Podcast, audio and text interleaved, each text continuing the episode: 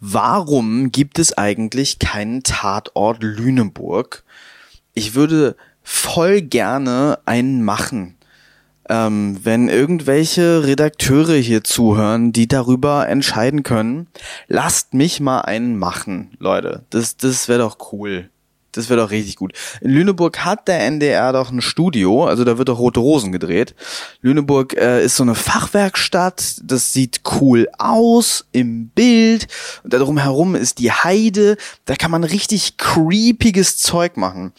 Ich habe äh, vor ewigen Zeiten mal ein Konzept mir ausgedacht für so eine Serie äh, so in Richtung True Detective. Ich weiß jetzt nicht, ob euch True Detective was sagt, sollte. Wenn es das nicht tut, schämt euch, aber ich erkläre das kurz.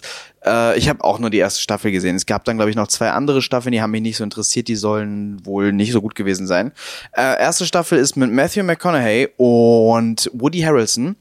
Und die beiden spielen ähm, Cops und zwar ähm, haben die beiden vor, ich glaube, 20 Jahren oder so, 20 Jahre vor der Rahmenhandlung ermittelt in einer Mordserie und das wird jetzt wieder aufgerollt.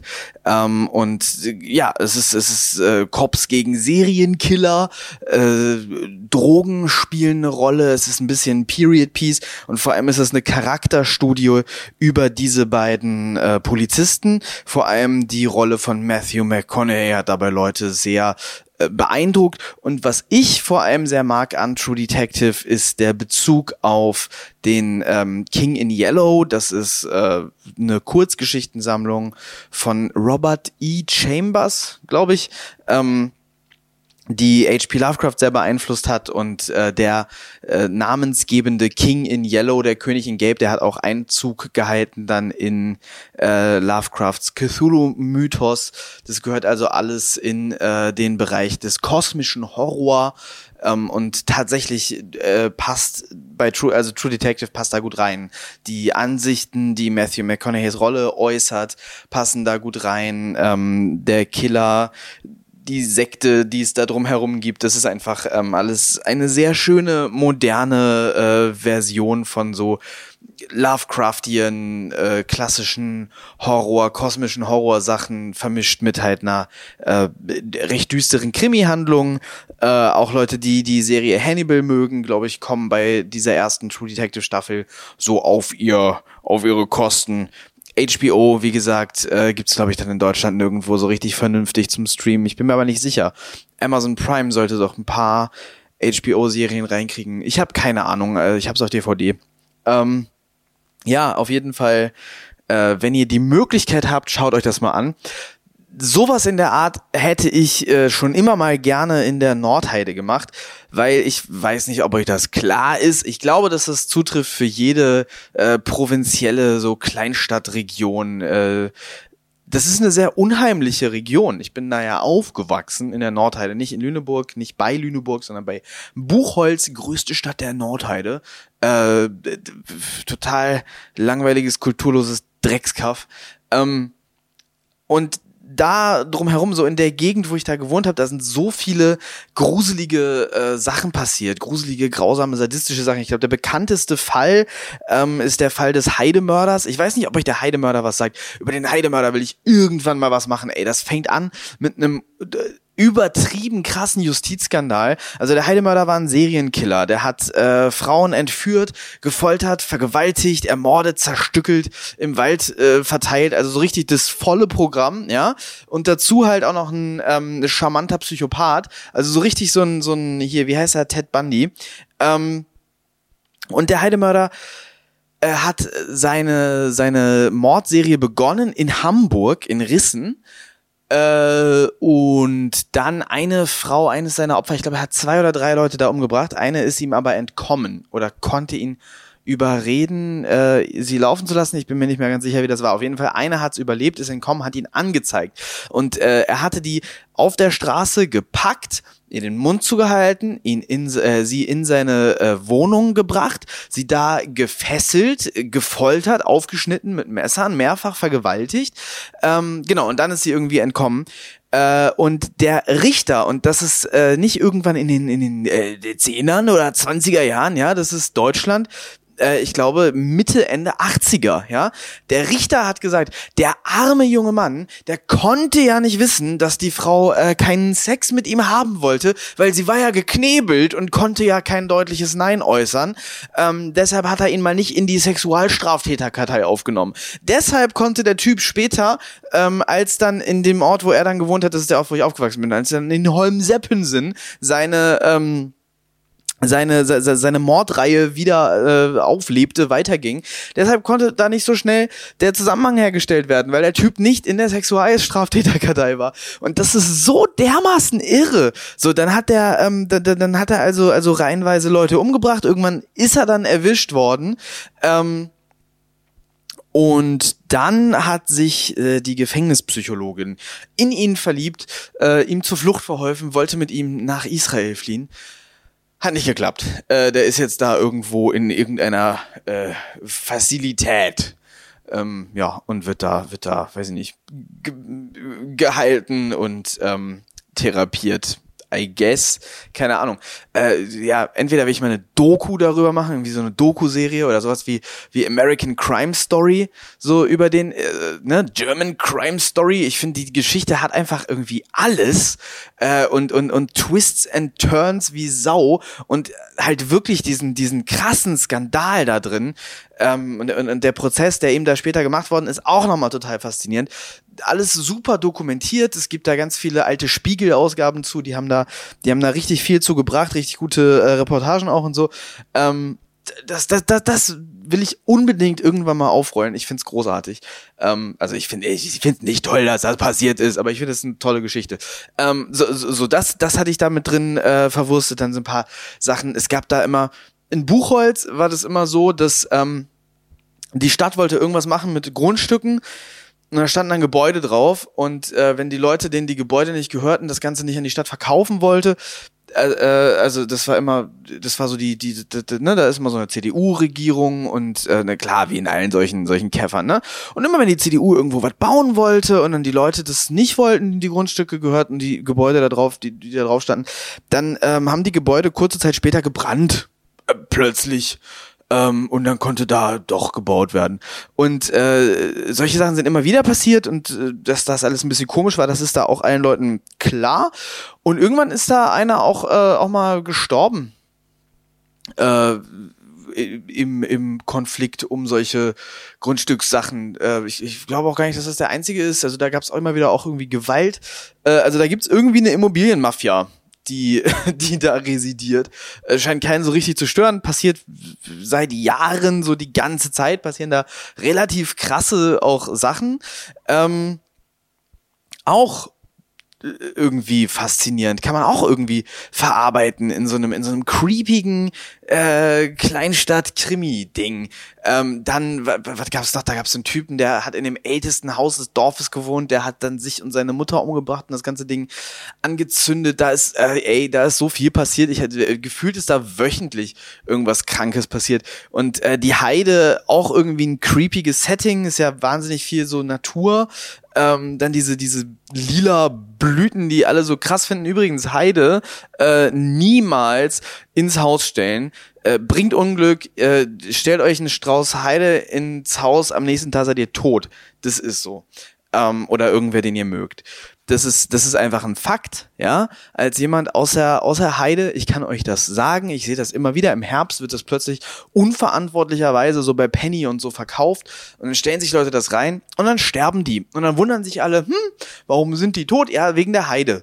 Äh, macht es nicht, stellt euch keine Heide ins Haus. Auch mal so ein Pitch von mir gewesen, blutige Heide, ein Horrorfilm äh, über, über, über ein paar ähm, die, die, die, die befinden sich dann, weiß ich nicht, in einer Wohnung oder in einem Haus und am Anfang des Ganzen stellt die Frau oder der Mann, was weiß ich, ist mir egal, einen Strauß Heide äh, auf den, auf den Tisch im Wohnzimmer und von da an sieht man einfach nur, wie die beiden äh, sterben ja, äh, ich konnte das mal besser pitchen. Ich hatte mir da mal mehr zu ausgedacht. Also es sollte sowas sein, so so ne, so so, so, so ein Ehedrama, so äh, wer hat Angst vor Virginia Woolf trifft auf gegen Ende so Dantes Inferno und dann gibt's Splatter und Hölle und äh, creepy blutiges geiles Zeug, merkwürdige Visionen ähm, und am Ende sind alle tot. So erst erst äh, streiten sie sich, äh, zerfleischen sich verbal, dann zerfleischen sie sich so richtig. Ähm, war auch mal eine Idee, habe ich dann irgendwie nie geschrieben. Wenn es irgendwen interessiert, mache ich das irgendwann nochmal.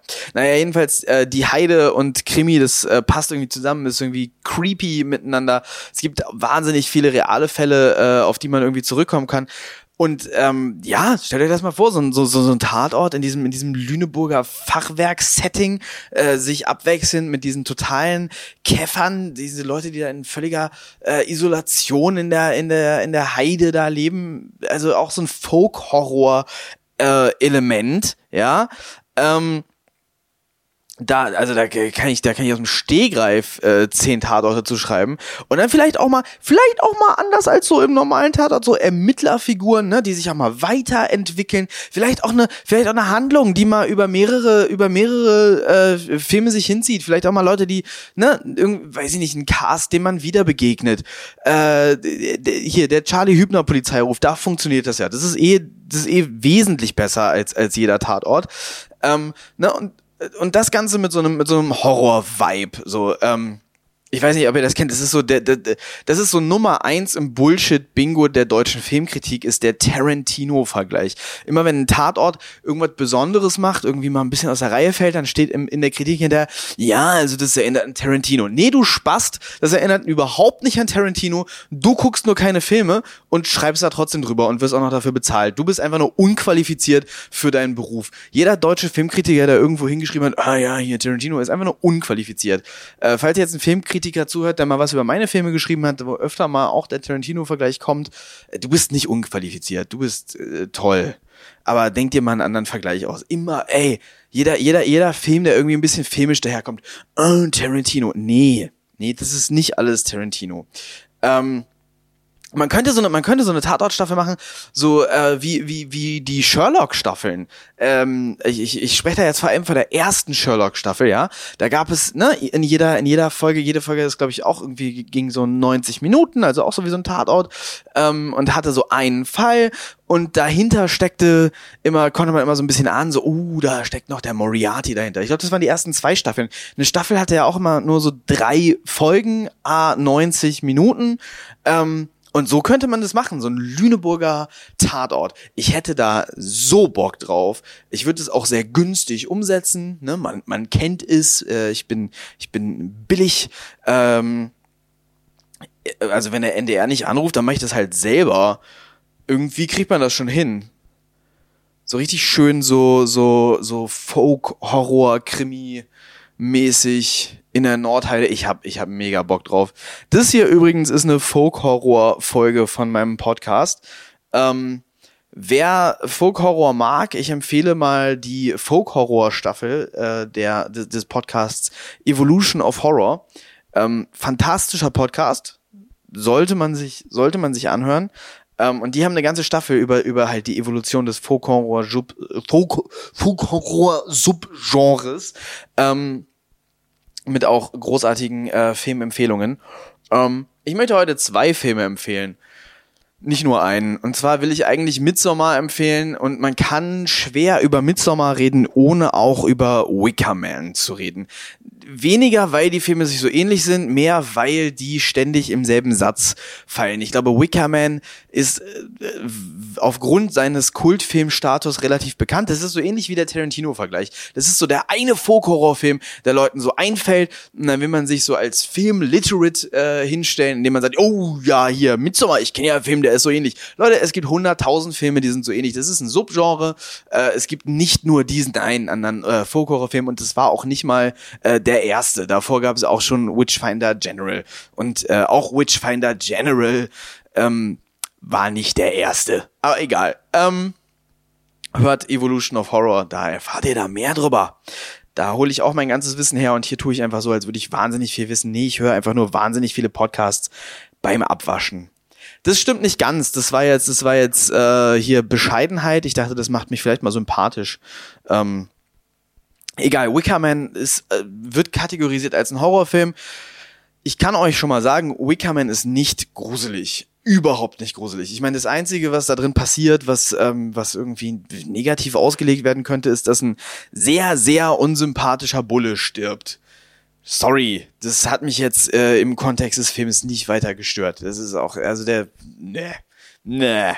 Ähm, nee, was Wickerman ist, ist, das ist ein sehr weirdes Hippie-Sex-Musical darüber, wie ein sehr, sehr unsympathischer Bulle stirbt, damit ähm, so eine sehr merkwürdige pagane religiöse Gemeinschaft eine gute Ernte hat. Das ist, das ist äh, die Handlung von Wicker Man. Ähm, es geht um eine Sekte, die wohnen auf einer Insel, die sind alle massiv horny, äh, die werden angeführt von äh, Christopher Lee, Chris, Christopher Lee, der ist massiv swaggy, ähm, es gibt einen super krassen Soundtrack, der ganze Film hat eine extrem absurde äh, Atmosphäre, ähm, äh, visuell ist er sehr geprägt von, von, von, so einer, von so einer sonnigen Inselidylle und von sehr merkwürdigen Masken. Der Look ist ansonsten fast unspektakulär, aber ähm, man, man verbindet so dieses, was man über, über Midsommar jetzt auch viel sagt, dieses Daylight Horror, äh, vielleicht viel mit, mit ähm, ja, dem Look von, von Wickerman. Ich war beim Gucken definitiv auf der Seite von Christopher Lees Charakter. Ich hatte Christopher Lee auch nie als so einen, so, also der, der ist so laid back und swaggy, ähm, gar nicht so, also weiß nicht, Dracula ist immer auch so eine so eine schwere Rolle, so man man verbindet das so mit so jemandem, der ein bisschen zu viel Parfüm trägt. Ähm, und diese Rolle, nee, es ist ein jugendlicher, dynamischer, junger äh, Typ, den er da spielt, ähm, den Lord Somerset. Ähm, cool, wirklich cool. Also so, so, glaube ich, haben die wenigsten Christopher Lee in Erinnerung. So, der, der, ne, man hat den auch, auch, auch Saruman, eher so ein schwerer, sinistrer Charakter. Lord Somerset ist ein lustiger, ist ein lustiger, cooler Typ. Ähm, ein Remake oder Update von, von Wickerman ist sicherlich möglich. Apostle fällt einem ein. Apostle ist ein Netflix-Film. Ist quasi eine ultra brutale, sehr maskuline Version von Wicker Man. Ähm, ja, aber aus irgendeinem Grund wird äh, Wickerman öfter zu Hilfe gezogen, wenn man äh, Vergleiche für Midsommar sucht, nicht für Apostle. Apostle ist eher eine moderne Version von Wickerman. Ich weiß, es gibt auch ein Remake von Wickerman, aber äh, habe ich nicht gesehen. Leute sagen, es ist scheiße und irgendwie die Clips, die ich gesehen habe, Leute, der interessiert mich nicht so. Aber ähm, Apostel ist eine moderne, äh, oder was heißt moderne? Ja, doch, doch, es ist eine moderne und wie gesagt sehr, sehr maskuline, sehr brutale Version davon. Hat der Typ gemacht, der ähm, Dings gemacht hat. Hier, ihr wisst, uh, The Raid. Ähm, irgendwas Evans, habe ich jetzt vergessen seinen Namen, aber äh, ja, dafür ist der Regisseur bekannt, für The Raid 1 und 2 und Apostle und jetzt hat er, jetzt nächsten Monat kommt ein neuer Film von dem, Gangs of London. Ich bin schon sehr gespannt, ich freue mich schon sehr drauf. Ich finde alles, was der bisher gemacht hat, gut.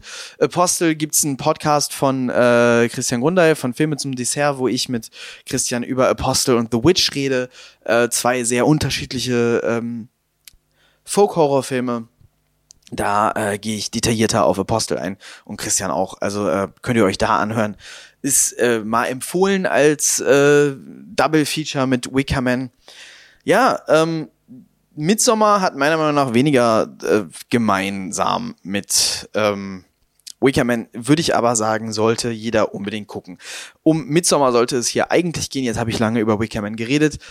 Midsommer habe ich ähm, im äh, habe ich ein Neujahr gesehen, glaube ich, dieses Jahr äh, im Savoy in Hamburg äh, mit äh, der Mutter von Nissan und mit Freunden.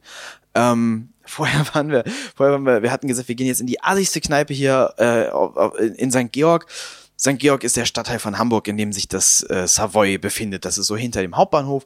Und das ist jetzt nicht der koscherste Stadtteil. Das ist äh, tatsächlich der Stadtteil von Hamburg, in dem es manchmal durchaus nochmal gruselig werden kann. Das ist so, äh, St. Georg ist, glaube ich, das, was manche Leute denken, dass der Kiez ist oder sein soll. Der Kiez ist ja eher so die, die Disneyland-Version davon von so einem Rotlichtviertel und St. Georg ist tatsächlich noch, da fühlt sich die Stadt noch gefährlich an.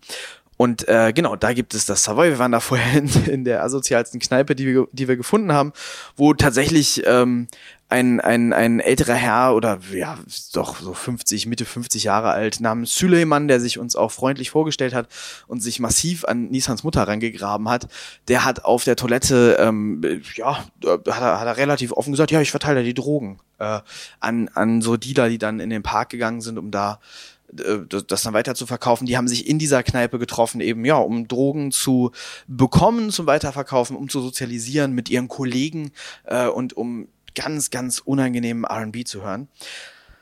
Ähm, da haben wir irgendwie zwei Bier getrunken, dann sind wir äh, Midsommar gucken gegangen. Hatte eine ähnliche Atmosphäre das Ganze wie Midsommar. Ähnlich, äh, hatte, hatte was Fröhliches, hatte was Lustiges, war aber unter dem Ganzen schon wirklich auch ein kleines bisschen gruselig. Ähm, ja, und so war, so war dann der Film Midsommar auch. Hatte was Fröhliches, hatte was Lustiges. Diese, diese sonnendurchfluteten Bilder von, von Schweden. Ähm, und darunter und am Ende sehr, sehr gruselig. Äh, Nissan hatte einen Kater, äh, war neuer, wollte nicht mit, äh, hat es hinterher bereut, nicht mitgekommen zu sein und hasst den Film jetzt aus Prinzip. Ich muss den für mich alleine lieben, diesen Film. Äh, das Internet streitet sich sehr über die Beziehungsfrage, die in dem Film eigentlich geklärt wird. Also geklärt wird sie nicht, aber die dem Film eigentlich zugrunde liegt. Der Film ist, äh, es gibt Leute, die sagen, der Film ist kein richtiger Horrorfilm, eigentlich ist es ein Beziehungsdrama oder fast eine Komödie würde ich nicht sagen. Der Film ist schon auch lustig. Äh, der Film hat seine Lichtmomente und ja, es, es ist ein Beziehungsfilm, es ist ein, es ist ein Trennungsfilm. Äh, das ist aber definitiv ein Horrorfilm. Äh, sehr gruselig, sehr weirde Atmosphäre, wie gesagt. Ähm, völlig anders als Wicker Man, viel gruseliger als Wicker Man. Ich habe den Director's Cut geguckt, äh, da kriegt wohl äh, soweit ich gelesen habe, soweit Ari Aster, der Regisseur, gesagt hat, äh, die, die Beziehung noch ein bisschen mehr Tiefe. Es gibt Szenen drin, die dann im, in der eigentlichen Kinoversion fehlen. Ich habe gelesen, was raus war in der Kinoversion. Ich fand, dass die Szenen fehlen. Ich würde den, ich den Director's Cut auf jeden Fall empfehlen. Ähm, ja, ich weiß nicht, Le Le Leute sagen, Ari Aster nimmt sich zu viel Zeit für die Filme. Ich finde in diesem Fall nicht. Fand ich bei Hereditary übrigens auch nicht. Ich finde nicht, dass Hereditary zu lang ist. Äh, Hereditary ist nicht so großartig, wie Leute das sagen, aber Hereditary finde ich sehr, ist sehr solide und sehr unterhaltsam und nicht zu lang. Wieso ist denn euch das zu lang? Äh, ja, genau. Und äh, Midsommar definitiv nicht zu lang. Und äh, ich finde die Szenen, die raus sind, äh, in der in der Kinoversion verglichen zur äh, zum Directors Cut fehlen wirklich. Ich würde den längeren Directors Cut auf jeden Fall empfehlen. Ich fand den Film sehr nuanciert, äh, zum Ende hin immer unangenehmer und den Schluss wirklich mächtig. Äh, wahrscheinlich kann man sich das mittlerweile nicht, nicht gespoilert lassen haben, weil das ein Satz, der Sinn macht. Also es ist fast so wie das Sixth Sense Ende, nur dass es kein Twist ist, aber es ist ein Ende, wo die meisten wahrscheinlich wissen, was kommt und äh, wissen, worauf es hinausläuft. Ich wusste es nicht, als ich es geguckt habe und ich fand es sehr kraftvoll, kraftvoll. Ja, doch, auch mit dem Soundtrack. Ähm, und bildlich. Der Film ist auch insgesamt sehr lustig. Ich finde ihn viel besser als Hereditary. Und Hereditary fand ich schon eher gut. Ähm, unbedingte Empfehlung. Ist einer meiner Lieblingsfilme der letzten zehn Jahre. Ähm, Midsommar. Sollte jeder Mensch auf jeden Fall gucken. In der Director's Cut Version. Alter, was für unerträgliches Gestammel. Ich fasse nochmal zusammen. Midsommar, großartiger Film, sehr, sehr sonnig. Es geht um einen Kult in Schweden, ähm, ein, eine, eine pagane Religion, die ganz, ganz düstere Sachen machen. Und ein paar Amerikaner landen da in deren Dorf und das geht nicht gut aus für niemanden von denen. Genau, und es ist im, im Grunde ist es ein Film über das Ende einer Beziehung und ihr solltet ihn auf jeden Fall gucken. Gar keine Frage. Jetzt ein Buch. Jetzt empfehle ich euch ein Buch. Und zwar ähm, das Buch The Reddening. Ja, äh, ich setze das Thema fort. Folk Horror. Ähm, Adam L.G. Neville ist der Autor, der hat vorher geschrieben The Ritual. Das könnten einige kennen, weil das ist verfilmt worden. Das ist ein Netflix-Film.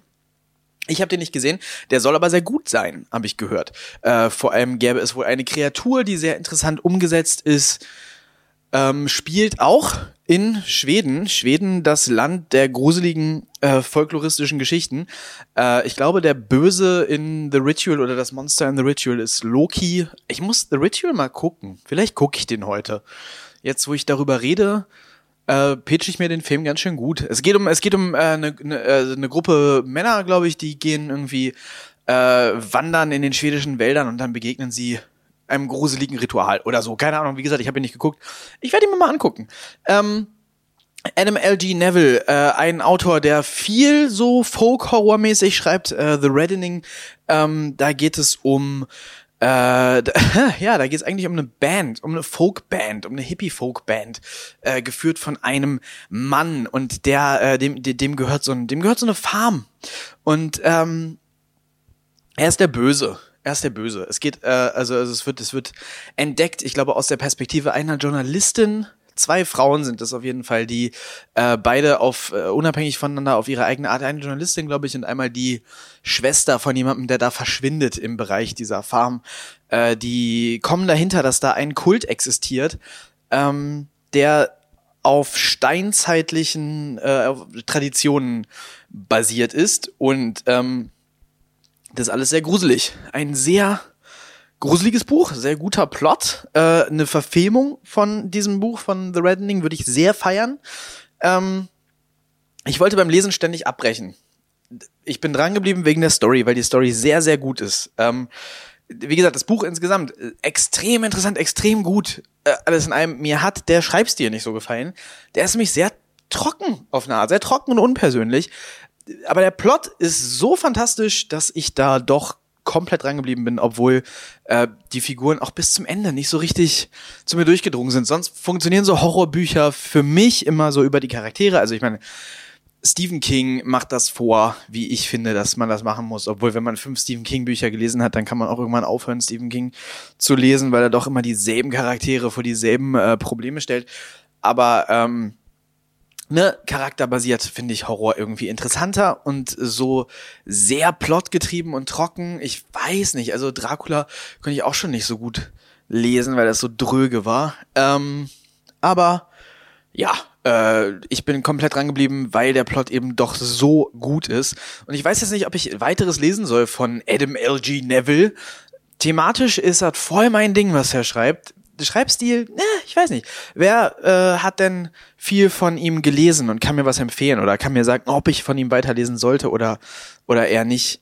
Ähm, es gibt irgendwie wenig Folk-Horror als Buch. Ich habe jetzt ein paar Bücher mir bei Audible geholt, äh, die in die Richtung gehen und bin gespannt, was ich da so entdecke. Das war jetzt das erste, glaube ich. Äh, oh, was ich mal gelesen habe, was fantastisch das Folk-Horror-Konzept umsetzt als Buch, ist ähm, ich glaube, es heißt Tears of Kali. Es kann sogar sein, dass ich in diesem Podcast schon mal darüber geredet habe. Es ist ein großartiges Buch. Ähm, hier der Autor, wer ist denn das nochmal? Das ist nicht Dean Kuntz, sondern Dan Dingenskirchen, ihr wisst, das ist so ein Paperback-Autor, man begegnet man, man begegnet dem manchmal. Der hat äh, The Terror geschrieben, äh, ist als Serie umgesetzt worden für Amazon Prime. Nichts anderes von dem, was der geschrieben hat, Dan Simmons, nichts anderes von dem, was der geschrieben hat, äh, hat mir so gefallen wie Tears of Kali. Äh, ich habe vor allem von Dan Simmons so ein It-Rip-Off gelesen, wie hieß das denn nochmal? Habe ich vergessen, ist auch egal, ist auch egal, ist keine Empfehlung. ähm, aber davon eine Verfilmung wäre allerdings auch ziemlich äh, spannend, würde ich mir auch angucken, wenn man das halt, also der, der, der, schreibt halt nicht so gut, wie Stephen King It geschrieben hat, aber man könnte das, glaube ich, geiler verfilmen, als das Buch ist. Ähm, nee, Dan Simmons, Tears of Kali, äh, sehr, sehr gutes Folk-Horror-Buch.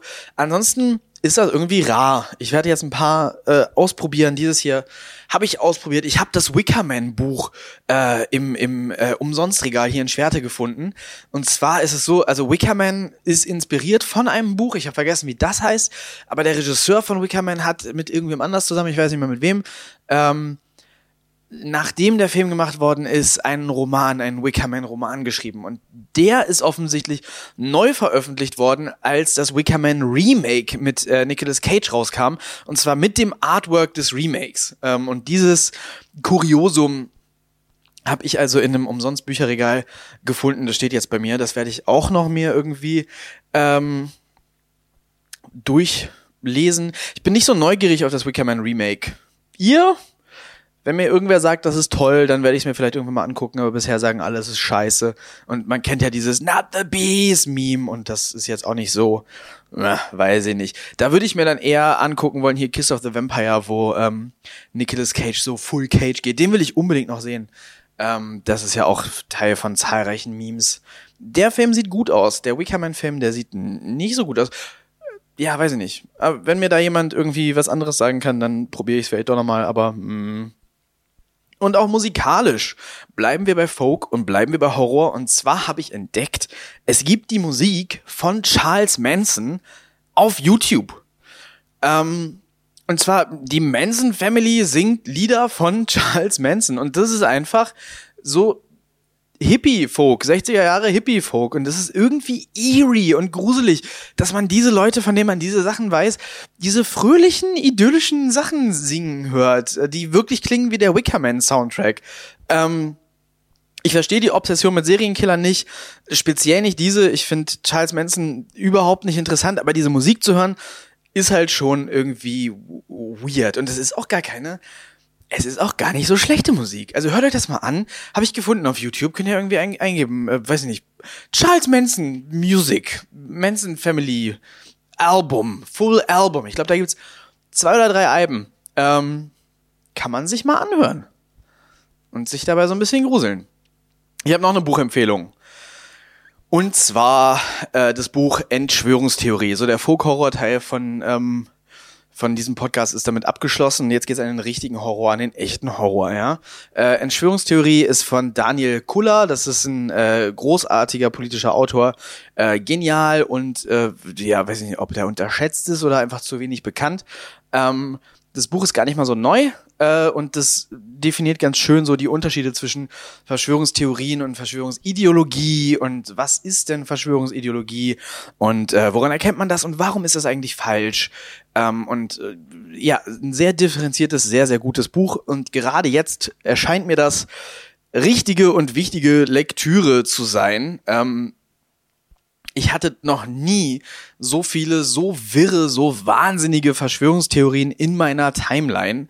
Ähm, ich habe zum allerersten Mal ähm, habe ich in meiner Timeline ein AfD-Outing gesehen von jemandem aus meinem Bekanntenkreis. Eine Person, die mir persönlich bekannt ist und zwar schon lange, äh, die jetzt so tief in den, in den Verschwörungswahn abgesunken ist, dass die jetzt AfD-Sachen teilt und äh, das auch völlig okay findet und mit mehreren Postings verteidigt. Also wirklich, ähm, ja, da ist ein Bauer gefangen worden. Gut, das war noch nie eine schlaue Person. Ähm, aber das ist doch irgendwie schockierend, dass jetzt Leute, die, die, die, die man persönlich kennt, äh, so extrem sich verlaufen in ihrer eigenen Dummheit. Ähm, super schlau von der AfD, muss man allerdings sagen, dass sie dieses ganze Thema besetzt haben. Die, also quasi je, jede Art von Kritik an, äh, an CDU-Lockdown-Politik gerade, muss man echt vorsichtig mit sein, damit man nicht irgendwie ganz schnell zu diesen Spastis äh, rutscht. Ähm, haben die ja super clever gemacht. Äh, legitime Kritik ist natürlich zu komplex für Populismus.